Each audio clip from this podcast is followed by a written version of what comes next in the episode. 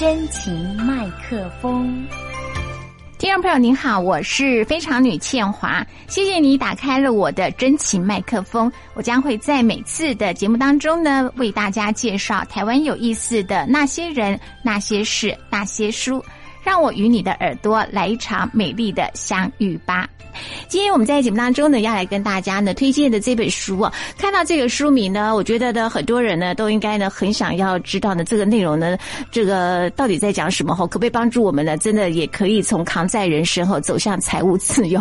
因为可能现在很多人呢都背负着这个很多的债务后，不晓得要怎么样的这个处理啊。那今天很高兴的啊，我们要来请到的是我们的作者呢哈，黑妈王佩文要来跟大家分享啊。可是呢，在讲这个呃，告诉大家的一些的。方法之前哈，因为细心听他的人生故事啊，哈，他的这个人生故事真的有一点点的这个坎坷曲折。来，我们来欢迎我们的这个黑妈，你好，嗯，庆华姐好，各位听众朋友大家好，好，呃，维纳贝公套给哈五把赛宝哈，有很多的眼泪了哈。呃，我跟你讲哈，他他看起来的这个外形哈，跟他的那个 Q 版的那个卡通，其实就是一个很干练的一个女生哈。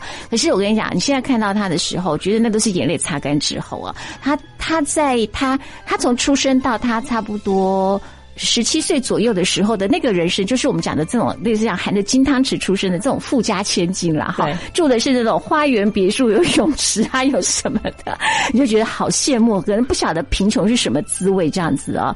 可是，一夕之间发生巨变，嗯，对对，那那个巨变是因为母亲先倒下了。对，就是我们家小时候是经营外销成衣，嗯，然后就是家境非常好。那我妈妈她在倒下之前，就是她有在做不动产投资，名下有十三间的不动产，嗯，对。但是就是因为她一夕之间倒下，其实家里的财务有一点点混乱，然后就开始。就是感觉陆续发现说，其实看起来光鲜亮丽的外表之下，有很多其实也是透过银行的借贷啊周转来的。对，嗯，对，那一时之间就是家里没有没有撑住，爸爸没有撑住，就其实就是家道中落了。所以其实那个十三间的房子是因为缴不出遗产税被法拍啊。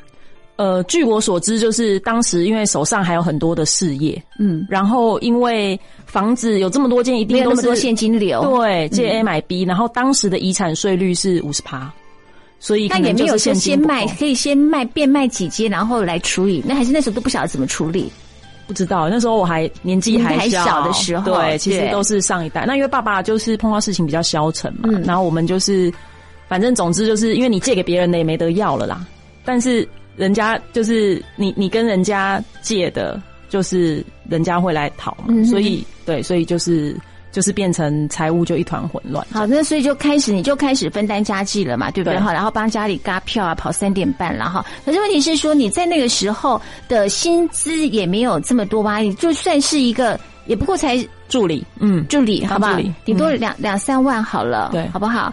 那你你这样怎么去面临到这么大的一些的债务的那个压力呢？我刚成年的时候就是东补西墙，对我那时候就是薪水大概两万三两万四，嗯，然后在电脑周边业而已。然后可是因为爸爸就是常常需要我帮忙嘎票嘛，然后那时候很流行那个 George and Mary 那个现金卡，所以就是用现金卡、信用卡，然后周转现金这样子，然后想办法打工。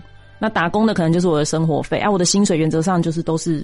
就是拿回去给爸爸这样子，可是你又有天外飞来一笔的这个五千万的债务哦，这是后来后来的时候嘛，在爸爸过世之后，后来发现的一个继承债务这样子。对，这个这个继承债务后来是呃有处理掉，对不对？对，有处理掉。我花了四年多的时间打官司，背债儿的那个部分嘛。对对，那后来处理掉了。可是你整个全盘清理掉的之后，你的人生才也要重新开始嘛，对不对？哈。可是对于以前的你来说，呃，你是呃，但你你之前这个先就你先生就是还算蛮保护你的，所以你也没有太多的。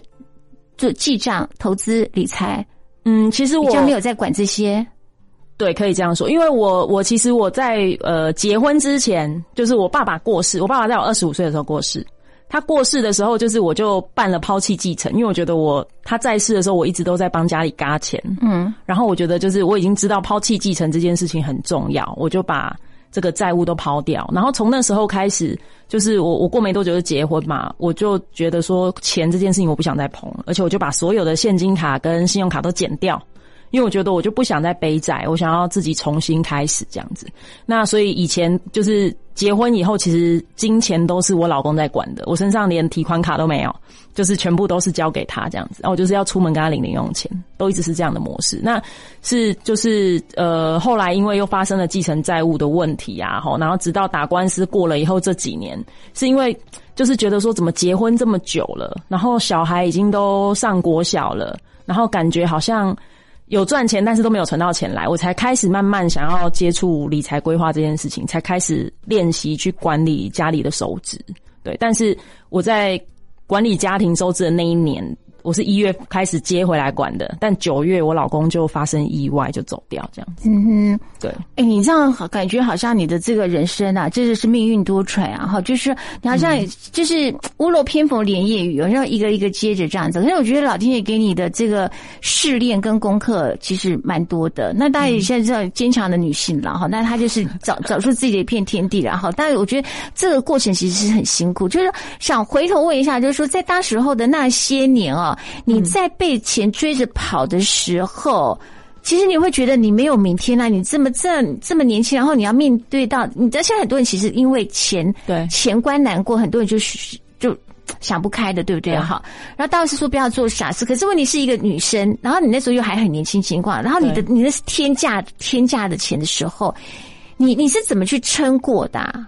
我觉得，因为对我来讲，我的关卡感觉就是。二十岁的时候碰到一个，三十岁又碰到一个，然后我现在四十岁又碰到一个，这样子，就是每一关好像都都很难过。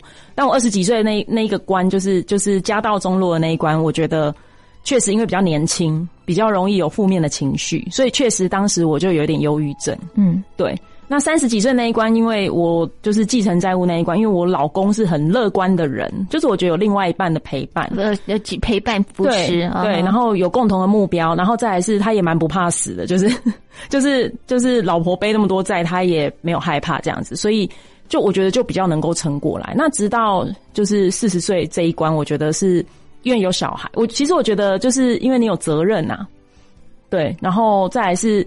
我会觉得，其实某一些程度来说，我还是算幸运的。就是举个例子来讲好了，就是呃，比方说那个五千多万的债务，我后来其实是透过法律的途径解决，我实际被扣薪可能是几十万的事情而已。嗯，哦，那比方说我老公意外走掉的事情，我也觉得我还算幸运，他不是拖着要走不走。然后又让我多一份开销，对对对对对，而而且因为有有还有就是有一些的保险的规划的部分哈，也没有让你说面临到一些的这个债务的。就是我觉得跟很多人比起来，我们是比上不足，比下有余。嗯，对。呃，可可是回到一下，就是说哈，关于那个信用卡的这个，很多人其实呢也都是用那个信用卡去以卡养卡，对不对哈？然后甚至说有些人他就缴这个最低的。应缴金额啊，如果按照，我觉得除非是逼不得已情况之下啦。可是有些人他他不是，他就觉得说，反正我我就是先缴应缴金额嘛。可是如果按照一般的，我我们要做理财这件事情来，这样的观念是对的吧？呃，我觉得大部分的人都应该很清楚这个是不对的。对呀，对，就是其实大多数的人都很知道自己的问题在哪里。嗯，那因为。我觉得债务有分不容易做到，对，不容易做到。然后再来是，其实债务有分成是，我觉得是一种是自己造成的啦，一种是逼不得已生活造成的。那大多数的人的这种，比方说针对信用卡的问题，可能都是来自于消费的关系，自己可以控制的事情没有控制好，去造成的。对，因为很多人的刷卡是很没有节制的啊，然后呢就会想说，反正那反正有因，然后他家有一种分期付嘛，对不对？哈，然后或者是说啊，没关系，反正我就先缴最低。可是问题你都没有想过说，其实你的那个循环利息，你其实可能到最后付出的是更多哎。对，因为其实现在循环利息，说实在的，我们我们缴最低应缴的话，你缴出去的钱，它其实是先抵掉费用，再抵掉利息，最后才抵掉你的本金的。嗯哼，对，所以所以这个顺序可能你你没有感觉，你可能觉得说支付那几百块利息没感觉，可是事实上你如果一直花一直刷，然后没有去有策略的去做好你的还款计划的话，我觉得比较严重的是，其实你的时间成本蛮高的。我觉得重点不是那个几百块的利息钱，重点是因为，比方说，可能现在银行一通电话打来，你就很轻松可以借到几十万，例如这样。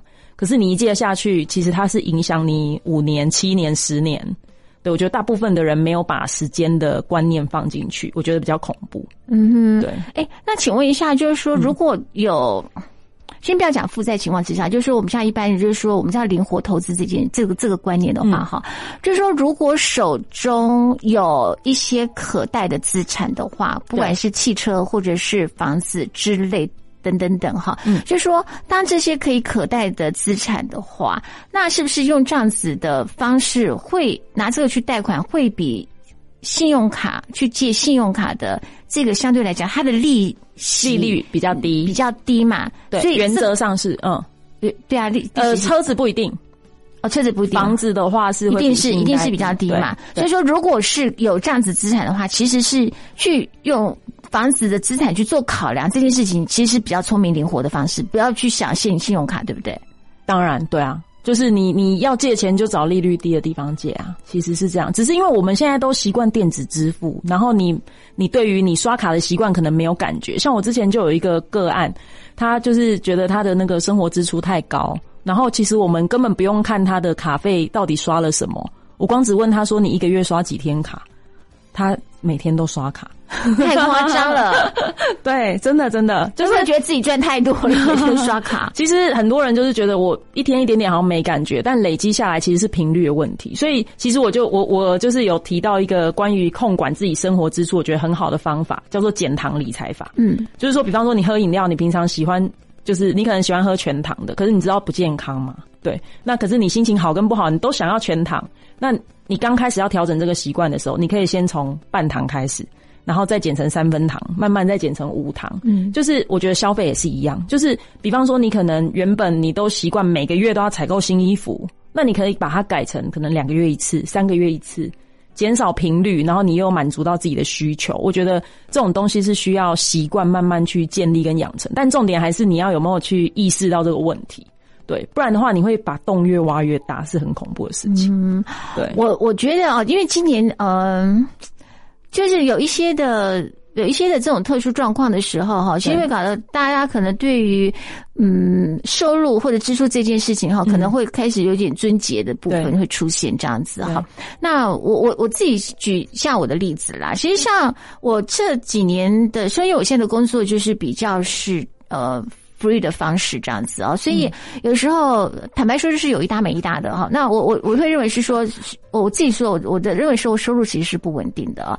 那我我就开始嗯，我有记账的习惯呢，我以前是没有的耶。那我就开始会去记账，然后就开始在想说我什么什么地方是该花的，什么东西是不该花的，你知道吗？我还觉得是说你要先去去理。理清楚这个，理清楚一些，就是说，你你什么样的支出是可以把它省下来的？因为当你的收入其实呃小于你的支出的时候，就是你什么东西是应该好。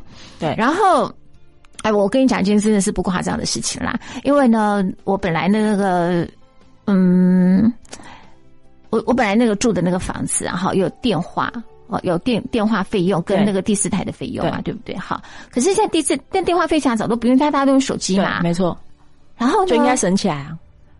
对，没错，我就浪费。我跟你讲，我就浪费很多年了。然后呢，我我刚才在十一月初的时候吧，我就去做了这件事情。我有思考了很久，我决定要把七十块钱省下来。我就跟我哥哥讲了很久，哥就是说你有必要为了七十块钱？我说非常有必要，因为呢，因为电话早就被我拔掉了。对，根本就没有在用，没在用。然后我说我每个月要付那七十块钱干嘛？我不如把那七十块钱去增加在我的网络的速率，让它快一点点。如果要需要的话，对，我就先去做了这件事情，你知道吗？然后第二件事情是我本来的手机其实是没有网络的，嗯，很夸张，对不对？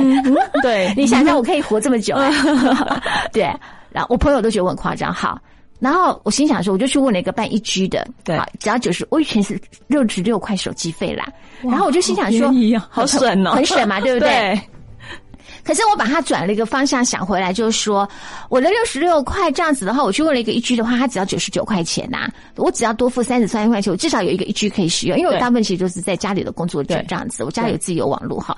可是我出来会有一点点不方便。那我就想说，我把那七十块钱我省下来，我把那个七十块钱的电话费去把它移转到放在我这边的这个，我每个月多付三十三块嘛，我就觉得我很变聪明了，你知道吗？像说这样的我也方便心一点。没有，其实有时候你要去想一下，说你有些什么东西是不太需要用到的，可是通常一般他不太会想，就是哦，没关系，放着吧，就也也没差别。可是你知道吗？你长期下来的话，其实它是很恐怖的耶，它结论下来其实还还是蛮可观的。真的，我刚开始接那个生活支出回来记的时候，其实我大概认真记，我花了一年左右的时间，因为其实我觉得我们每个人身上都会有一些固定的开销跟支出，但是它可能有一些周期，它不见得每个月发生，它有可能三个月一次、半年一次、一年一次。对，那你经过详细的记录以后，的确就会发现这种重复的花费，比方说家里面的网络跟你手机的网络其实是重复的。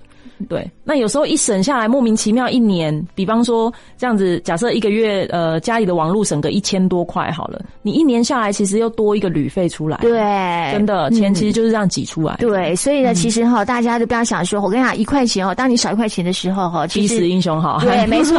来，我们先休息一下呢，待会儿呢再来，呃，请花妈呢来分享她的这本书哈，方志出版的《从扛在人生的走向财务自由》。口哨达人李玉伦四岁起就开始学习吹口哨，七岁的时候就和父亲李贞吉一起登台表演。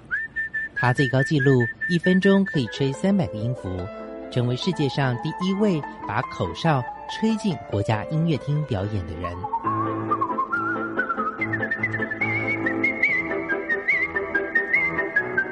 连 NBA 知名球星姚明都想拜他为师。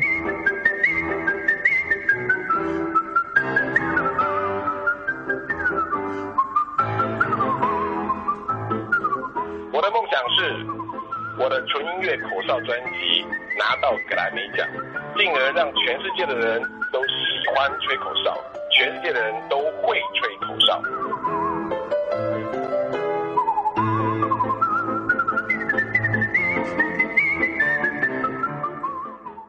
今天我们在节目当中呢，很高兴的邀请到的是。在方志呢最近出的这本书《从扛债人生走向财务自由》啊，我们的黑妈王佩文来跟大家来做分享啊。那前面呢听到这个黑妈的血泪史啊，好，那现在是擦干眼泪了，然后呢也找出来的一个继续往前走的一个方向了，好。那他现在呢也有在呃开这个 p a c k a g e 啊，然后呢告诉大家一些的你理出来的一些的心得，对不对？好，那我先问一个问题啦，我。因为很多人可能会觉得说，其实房子哦，到底它是一个资产还是负债呀？嗯，我因为我我小时候的经验，我自己对房地产是很恐惧。嗯，就是因为我我妈妈我们家家道中落，其实是因为有太多房地产，嗯，才发生问题。对啊，对，所以你是不敢碰吧？我自己觉得很恐怖。对，但是我我很很认同，其实房子还是一个很大的安全感的来源。就是你自己一定要有一个你自己的房子，好，就是。你的家才会有个安定感啊，然后再来是，其实我觉得房子很特别，就是在银行眼中是一个很重要的资产，就是你要在银行眼中是一个咖，可以借得到钱，其实跟你有没有这个不动产有蛮大的关系，还有你有没有稳定的收入。也有很大的关系，嗯，可是像现在很多人哦，比如说呃，或者很多的毕业生，对不对哈？他一毕业的时候，他其实他就会面临到他的这个学贷的要不要还的问题嘛，哈。那有些人他也有一些的房贷的问题，就是说，当呃，如果有有这样子的人，他的这个状况的时候，他怎么样又要有一个偿还计划，然后他可同时又可以进去，他还可以有一点点的理财呢？嗯，我觉得因为大家都有一样的问题，就是我们就是。感觉好像只有一份收入，但是我们有很多的支出。嗯，对。那我在书里面有提到，其实我觉得金钱的运用是一个意识的问题啊，就是我们我你把钱丢到时间里面来看，其实就是尽量把它分成过去、现在跟未来来说的话，你要尽量把它分配到，就是留一口饭给以后的自己吃。就是不管你现在身上有学贷、有信贷、有房贷，这些其实都算是。过去就是在把钱累积到过去，去交你以前预支的钱。对，那我觉得在同在这个的同时呢，你如果能够去把你的收支控管好，你要把你的金钱做一些分配，就是分配一点点东西在未来的部分，你以后才会万一没有收入，少一份收入的时候，你才比较不会这么慌张。然后，而且你也才有能力，就是赶快把你未来的财务这个逻辑架构好。比较比较不用靠别人呐，我觉得应该是这样子。嗯，对，嗯，黑猫问一下哈，就是说哈，其实很多人的这个投资的观念，我们刚刚在三趴时有讲到说，在一般不太想要去。如果可以的话，其实不要去借钱啦。哈。可是呢，另外也有一种的说法，就是说，当你如果可以跟银行借贷的利率其实是呃低于你想要去做投资理财的这个直利率的，或者是它的那个投报率来讲的话，其实是可做的，是划算。但前提之下，一定是你的投报率是要超过。但是现在如果基本上能超过的应该蛮多的，因为银行的利率其实是超低的嘛，那平均可能大概顶顶多两趴，好不好？可是你说你去，就算你去买个定定存股还是怎么样，一定是高于两趴的嘛。嗯所以这样子方式是可以算是呃理财正确的观念吧。嗯，我觉得现在这一个观念好像变成一个趋势，嗯，就是很多人都这样盘算，对不对？对，真的，就像现在房市跟股市都很高，其实就是因为大家都借钱出来做投资，对。但我觉得就是，其实我觉得，反正因为能够借钱的都是成年人的啦，其实你对你自己的你的习性跟你的你的决定应该是可以负责任的。但我觉得重点是要记住一件事情，就是你借的钱啊，要还的利息是确定的。但是你拿去投资的钱，它的报酬率是不确定的。对对对，我觉得重点是这个。就除非你选错了。对对对，就是你你真的觉得你有做功课，你的眼光够精准，你要做这样的规划，当然没有关系。但就是要注意自己的现金流的问题。就是我我我借了钱，我要有能力还。好，不要把自己的信用赔出赔出去，我觉得就可以。嗯，那呃，因为你在书中包含，其实你自己现在也在做的事情，就是说你只有在这个财务陪跑吧，对不对？哈，就是帮大家在做的这个理财咨询的部分哈。那你提到说用 A、B、C 三张表可以做好金钱的风险灾害管理哈，那告诉大家一下你这个 A、B、C 三个表好不好？嗯。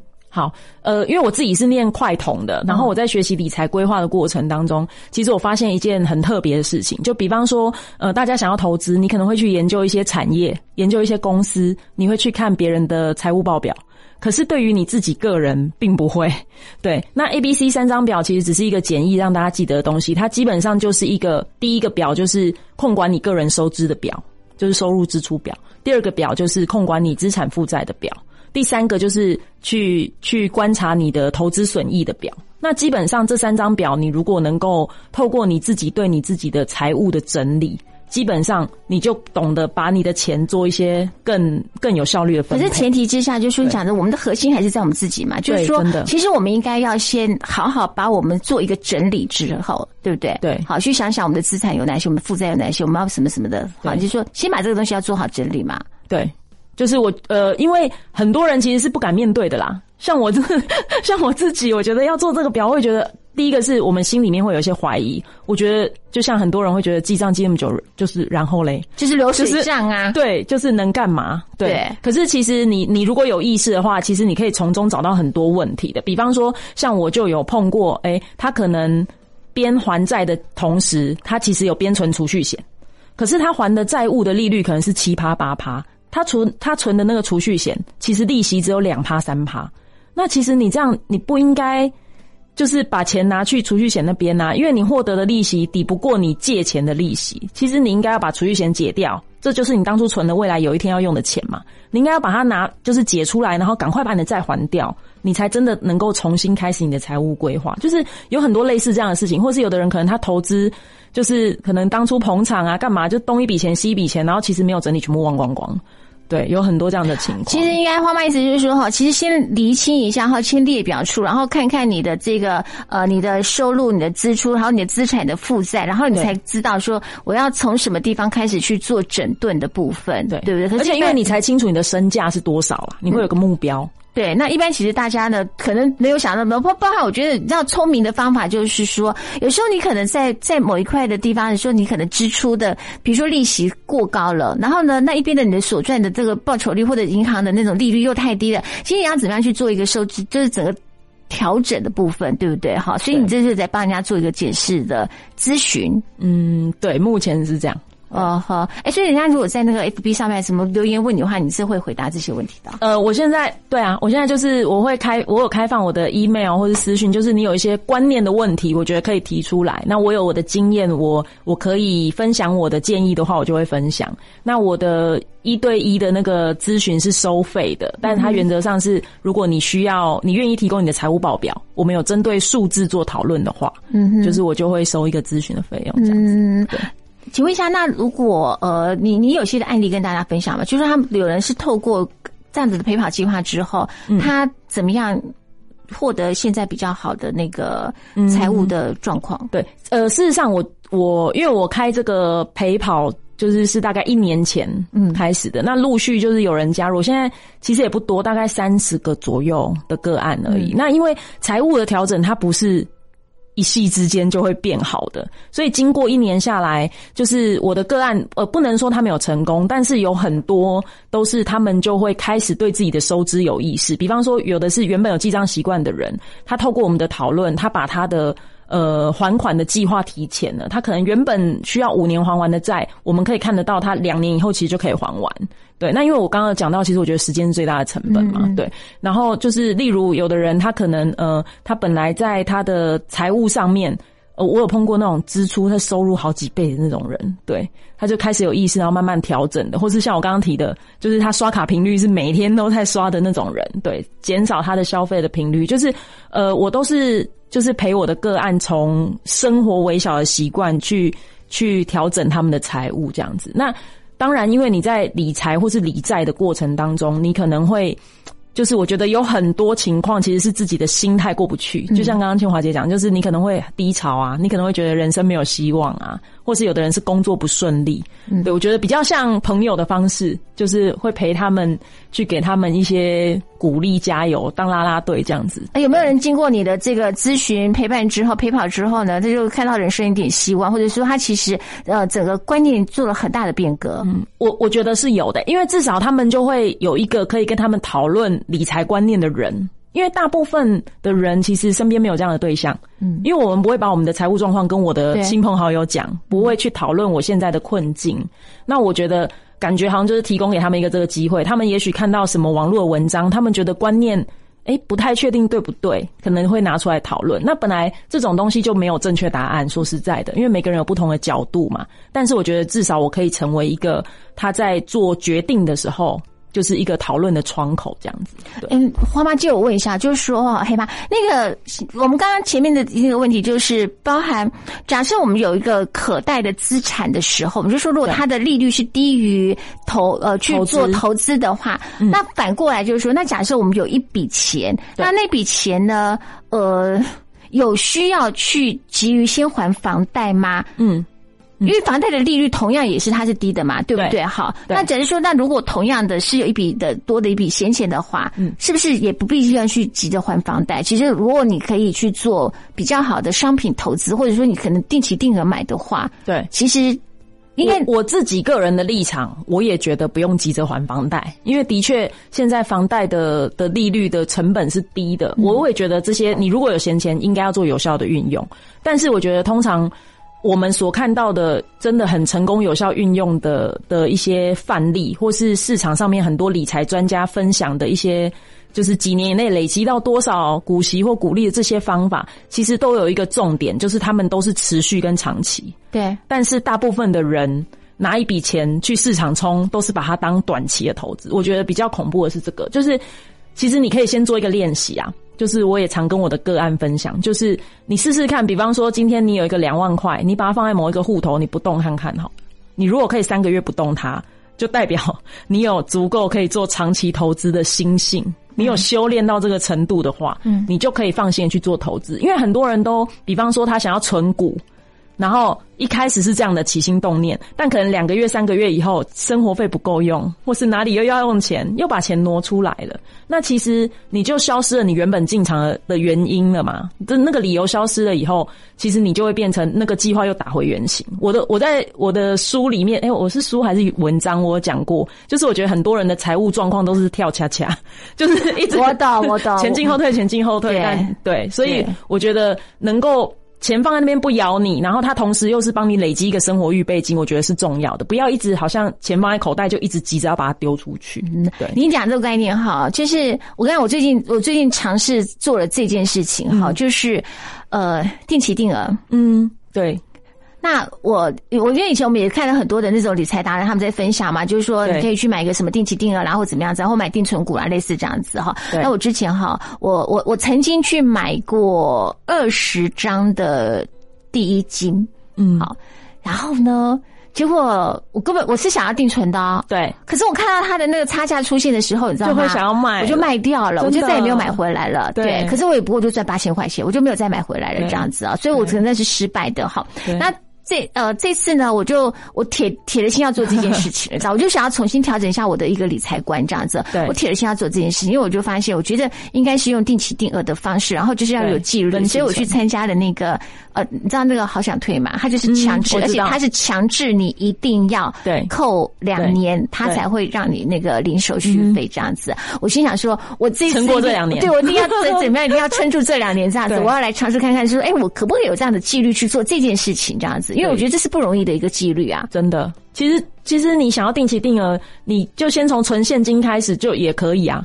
因为很难，就像你讲，我跟你讲，就挖东墙补西墙，就想说哦，那我可能不够用了，我可能先 先挪出来一下下，对不对？对，真的很难。你你有讲到一下那个理债三大原则，跟大家分享一下吗？理债三大原则是我自己大概整理一下，就是其实嗯大部分我们有债务的时候，其实我们都跟着银行的规则在还钱。我们没有去思考我要怎么样有策略的去整理它。那呃，市场上面很多整合债务的服务，它可能是帮你解决一时的问题，就是它一定就是帮你，原则上也是跟我这个大原则一样啊，就是帮你把利率高的换成利率低的哈，然后或者是就是帮你把笔数集中，像我这个三大原则之一也是把笔数多变少，让你不用一直感觉每个月随时都在面对银行催缴的压力。那另外，我的一个原则就是，呃，你可以把你的债务，你要从小笔的开始还。这个这个逻辑比较奇怪，但是仔细想，其实你欠银行比较多的、比较大笔的那个债务，通常是利率比较低的。比方说，每个人身上的房贷，对啊，嗯，其实是利率最低的。但是有很多人，他可能就是借到那种三万、五万的这一种贷款金额，利率都是很高的。所以把这种小的笔数还掉，就是同时可以把你的债务的笔数变少，然后利率也降成低的。你把握这个。这个循环，这个三万五万比较像是地下钱庄，不可能不太会是银行。现在有手机、机车贷款这种很多，对对对对对，很多人这样子。那 还有，如果跟地下钱庄的借的，一定要赶快还哦。对，那个地下钱庄是以周计息，那很恐怖，那吓死人的这样子。对，所以就是其实你把握这些原则以外，我觉得还有一个很重要的重点，就是其实理债的过程啊，你你是想办法把你的压力变小，没错。但是你压力变小的那一个空间，其实你应该要把那一笔钱做有效的运用，不然你还是只是让自己休息，然后大休息，然后一直把你还款的时间延后而已。对，所以比方说，我现在做了这个债务的整理之后，我每个月可以多出三千块、五千块，那这个可能就是。哎，比方说你就可以定期定额，比方说你就可以提前把它累积成一笔你未来要提前还款的钱，就是我觉得这些东西是应该要有策略的。嗯哼，对。好，我们先休息一下呢，待会儿呢再来请我们的黑妈呢来跟大家推荐的他这本书哈，从扛债人生走向财务自由。儿子啊，我花了两年又一百零五天才遇到你妈妈的，又花了两百八十四天才让你妈妈怀了你。现在你妈妈已经痛了三小时又三十六分钟了，你还是躲在妈妈的肚子里面不肯出来。皇天在上，后土在下。爸爸发誓，我愿意给你一个甜蜜的家，不论你在外面遭遇了什么，这里永远是你的避风港。我愿意身体力行的做好自己，成为你的镜子，不染尘埃。我愿意做你的伙伴，在你年幼的时候陪你打滚玩乐，在你成长的时候陪你彻夜长谈。我会陪你看世界，我愿意倾听你，尊重你，欣赏你，认同你，让你成为一个独立完整的自己。我愿意。你这个爸爸好好哦，这是我挑的，我要去投胎了，拜拜。生了，生了，生了，生了！谢谢你来当我的儿子，相信爸爸会用一辈子来爱你。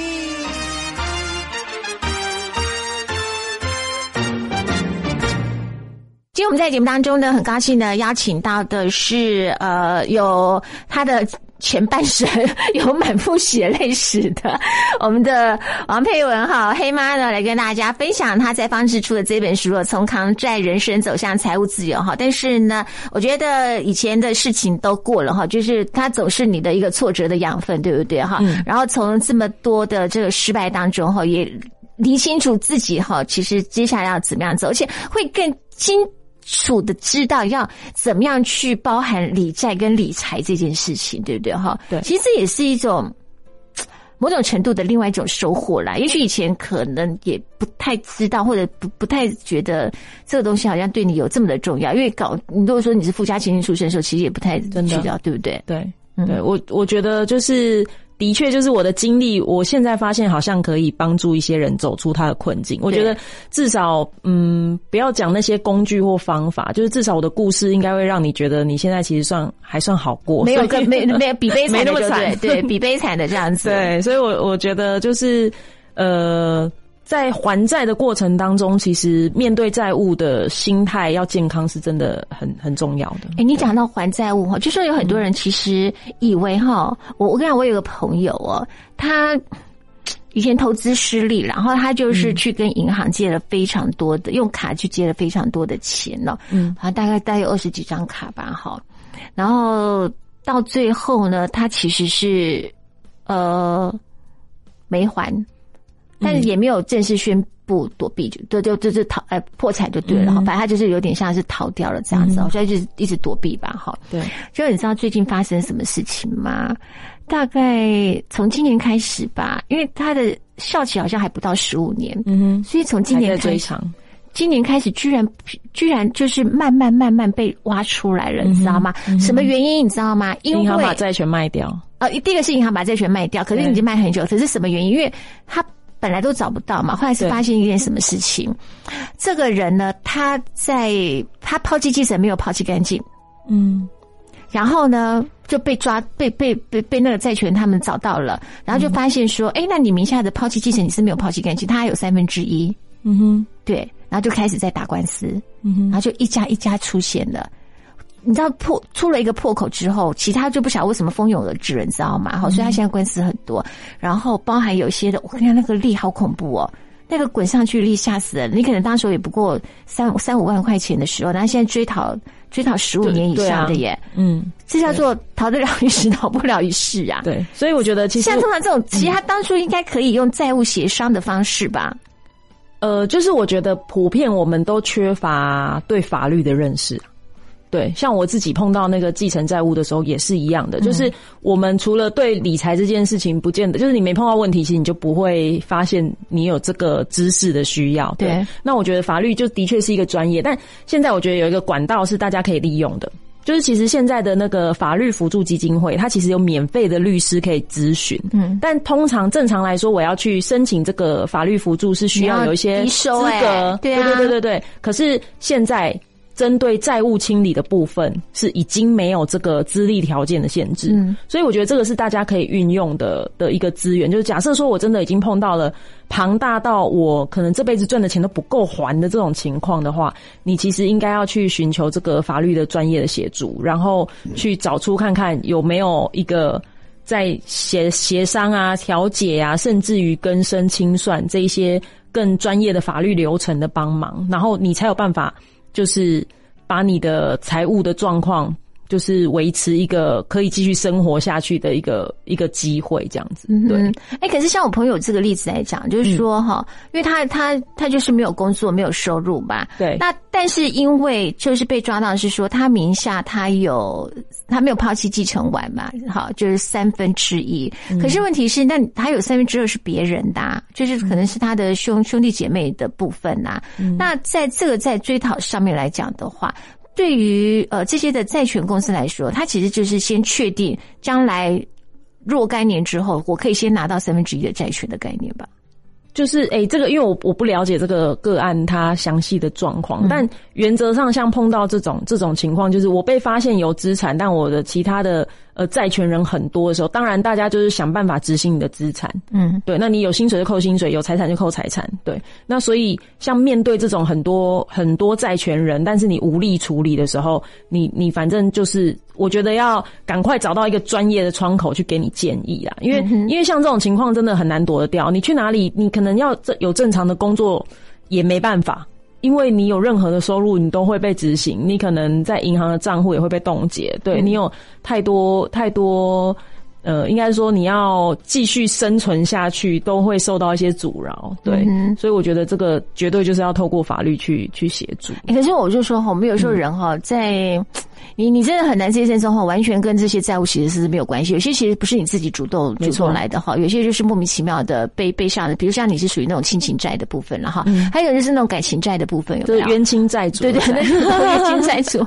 对，那就是你就是莫名其妙遇到这遇人不淑啊什么样的事。这哎，这个是不是也要跟跟大家就是尽量？其实是不是有一种心态，就是说不要跟人家有一些的金钱上的往来？我一个朋友哦，哇。他他就是很硬的那种哦，就是你你都不要不要跟我谈钱，不要跟我谈钱的那种。对，然后我有一次有点点跟他翻，我说我跟你周转一下这样子，然后他就他就不要啊。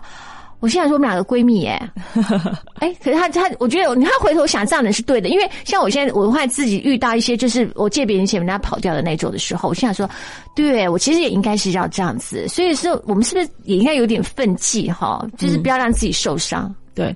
我除非像你这种逼不得已就是亲情在的部分了。对，我觉得这个跟个性真的有很大的关系。但其实我我常常讲，我觉得其实在这个，它这个字拆开来，其实就是有责任的人的意思。嗯，对。其实基本上就是你会被这些感情啊，或是这些亲情、友情去牵绊住的人，对，就是太重情了啦。你你可能就是因为重情，所以你扛了这个责任。那我觉得没有关系，但是还是要保护自己啊。我我在书里面有提到，就是其实我觉得有两个原则，大家可以。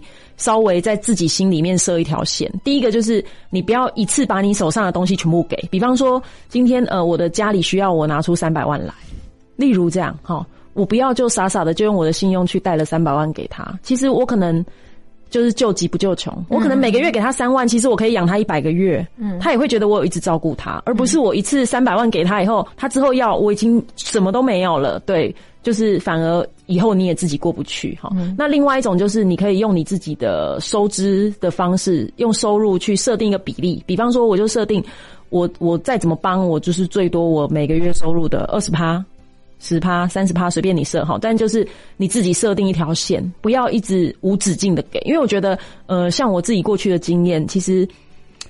因为你你没有去拿捏这个分寸，其实最后真的会把受伤的都是自己。对对对，因为因为这个是一个长期抗战呐。对我觉得财务的事情是一个长期抗战。其实你你帮助你身边需要的。的人去度过他这一关，他可能还有下一关，而且重点是你自己可能以后也有你自己的关，对你不知道以后人生的剧本怎么演嘛。所以我觉得在这个前提之下，我觉得这两个原则可以在自己心里面设一条线。嗯对，呃，你你自己就是工作是这个保险业务业务员嘛，对不对？好，那你认为是说呢？如果要建构一张的财务安全网，保险是不可或缺的。对，我觉得其实有一个很，可是保险要怎么买？因为保险有很多种不同的哎。对，这个这个感觉又是另外一个问，对不对？对，真的是大灾问。我我最刚开始买的保险是那种储蓄险，知道吗？哦，真的。对，人家来跟我拉保险的时候，学长他们来跟我拉保险的时候，我是买储蓄险。然后我缴了两年以后，我就觉得我我买储蓄险到底要干嘛呢？我就不要了。对我后来又换了，我就重新又去买别的不同的这样子。嗯，对。就是我觉得保险的概念，因为每个人的保险观念不一样，那这可能也是个案沟通。但是有一个大原则，如果跟你的财务扯上关系的话，基本上我觉得你有多少的债，你其实就可以买多少的保险。比方说，我现在房贷假设还还欠一千万好了，我就可以在银行做一个简单的房贷寿险，把这个寿险做到一千万。这样子的好处就是不会，第一个是不会像我过去的经验一样，我妈妈走了以后，名下的房子全部都没了。因为他当时就是没有做好保险嘛，你想想看，如果他当时有做好足额的保险，比方说至少够付遗产税，或者是就是至少能够清偿其中一家的房贷，这样是不是至少你有留下你这一辈子打拼的资产？但很多人没有做好这件事情，他可能走了以后，家里剩下的人没有能力继续偿还房贷，那房子你打拼一辈子，最后还是银行的。所以我觉得，呃，的确保险是一个工具。那大家可能第一印象会有点排斥，是，但实际上它就是一个讲难听一点，以小博大的东西啊。对，就是你你不管在健康的时候要准备的钱，像储蓄险，或是万一不健康的时候需要保险公司照顾你的钱，其实有很多从保险受益的人，因为他不会出来讲。对，然后再来是知道保险好的，可能就只有业务员，他的话你也听不进去。对，所以我觉得，如果你对你的自己的财务有所认识，然后对保险工具也有认识的话，就是你应该可以从中得到一些好处。对，做好你的规划，这样。嗯，呃，哎，可是现在有一种就是长照险的部分，对不对？哈，其实最近有点在力推了。像我的保险业务员，他这两天还贴了一个那个给我看，这样子。嗯，其实关于长照险的这个部分，其实它也是这几年才推出来的。其实这是一个很有必要性的保险概念吧？嗯，我觉得是新买的。对，因为我我觉得，如果说你你现在是三明治族的话，你应该会很有感觉了。比方说，呃，你如果现在四十岁，可能你的上一代大概七十岁，你下一代十岁，你自己发生事情的话，没有人赚钱了。那如果你上一代发生事情，他随便去住个安养院，请个看护，一个月四五万块跑不掉。对，但你的薪水是多少呢？对你有多少钱可以拨去照顾他呢？所以我觉得，如果你能够透过支，我们都讲。保险它就是透过支付确定的保费，带走不确定的风险。那既然这个风险是有可能会发生，你也知道它价值多少的话，你其实就是可以透过比较小的成本去把这个规划做好。而且像现在其实有很多的长照险，它是那种，呃，你如果没有用到，它保费最后会还给你的。嗯嗯嗯，对，类似像这样子的东西，它其实就是等于我我把钱就是放去保险公司寄放一下，但我发生大事情，他会赔我比较多的钱呐。对，那它其实跟跟投资其实是一样意思，它就是一个杠杆的效果。对，那我觉得也是看你自己对于你的你的财务规划上面，你你应该要去了解的的工具，因为其实有很多人从长照险得到帮助啊。对，不然的话，现在其实养老院都要排队呢。不是，我觉得有时候哈，这个观念其实是要需要教育的啦。因为我大概两三年前的时候，就是我的业务员跟我讲这时候，因为那时候我也不晓得，我我就想说。干嘛？我自己就已经有保险啦，对不对？好，那我还干嘛需要啊？类似像这样子，可是还想想，哎，也对呀。万一如果失能，还是说我真的需要看护的时候怎么办呢？对对啊，所以我觉得有些东西其实是慢慢慢慢，你要去接受新新的事物，然后新的知识，然后还有现在整个的环境的状况的时候，面临到的一些变革，时候也许你可以调整一下，你可能原先对于某些的理财商品的上面的一些的原先的规划，看看有没有增删修改的必要。嗯。对对啊，因为毕竟不管是保险或是你的钱，其实我觉得因为都是工具啊。嗯，对，就是你也不用追求满手都是工具，对。但是你要知道每一个工具它有什么用途，你要用的时候它能够发挥什么功能，我觉得比较重要。嗯哼，反正我觉得就像呃黑妈讲，就是说哈，我觉得当然其实你知道这个。这个书名哈听起来真是很很耸动、很诱人啦。就是说从扛债人生走向财务自由，可是他这一段他走的这么辛苦啊，就是说他没有不不一定很多人跟你前面的故事一样这么悲惨啊。可是后面其实现在大家最都想要去追求财务自由这件事情哈。嗯那每个人的这个状况不太一样，就是说到底是先理财啦，好是先理债啦，还是先投资啦？就像你书中讲，其实真的是每个人的状况不一样。但是你讲到一个重点，就是说，我觉得核心其实就是自己哈，对，先理清楚自。己的什么样的状况，先把它列表列出来之后，然后你才能够清楚知道你接下来该走哪一步，对不对？然后有些什么不足的部分呢，就看要不要怎么样去补足的部分。对，就是我呃，而且我觉得，嗯。主要像我分享我的故事，我是希望就是大家可以从我的故事预先看到一些可能会发生的风险呢，因为很多事情你自己没有碰到，你你并不知道。那像以我自己，因为是保险业务员的关系，我觉得我陪很多客户走过生老病死的过程。对，那我觉得的确很多事情在你没有心理准备的情况下。你的情绪会影响你很多决策，所以我觉得在事情还没有发生之前，先做好一些理性的决定跟准备，是是对你来讲是有好处的。对，人生啊，其实哈，我觉得那个都。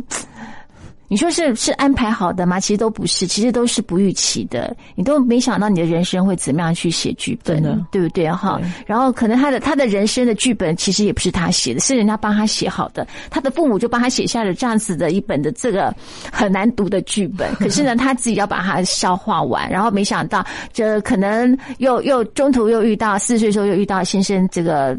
呃，意外离世的哈，这接下来我刚刚私底下问他说，我说你现在是在在幸福了吗？说往幸福的路上走，我觉得心态 我你很棒，就是说你前面历经了这么多的这种苦难跟挫折时候，可是就是还是要维持一个心态，就是我还是要相信我可以往幸福的路上继续行走的。也其实要提醒很多人，也许你真的为钱关所困，然后呢，也许你真的很发愁，也许你可能快要走不下去。可是，可能看看黑妈的故事，她当时都可以这样的走过来的时候，那想想看你还有什么样的方法，也许可以去调整一下，所以去咨询一下，理解一下。然后请人家带着你一起往前走，也是一条路嘛，对不对？哈，所以呢，可以去看看这个黑妈的这本书，然后或者是他的这个 FB 啊，嗯，好，然后甚至我跟你说，他现在在 Pockets 上面也有，我都有去偷听到了，这样子哈，也可以这个跟他分享一下。大家说他可以有一些的这个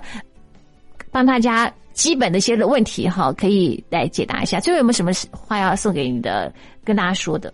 呃，我我其实出这本书有一个理念，就是我我认为有，呃，你有能力可以去扛债的人，其实是比任何人都有机会财务自由的。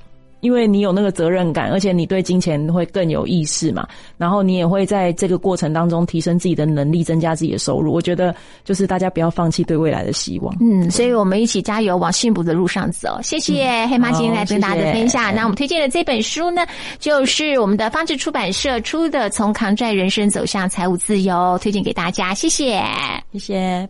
谢谢今天偶然路过点击收听的每个你你你你你，喜欢的话别忘了订阅分享。虽然没有小铃铛可以打开，但是你的收听呢，就是能够让我的麦克风继续真情下去哟。想要联络我的，可以写信到 very girl v e r y g i r l 四零一 at yahoo 点 com 点 t w。祝福大家有个美好的一天！我是非常女倩华，期待下一集的网络相遇喽。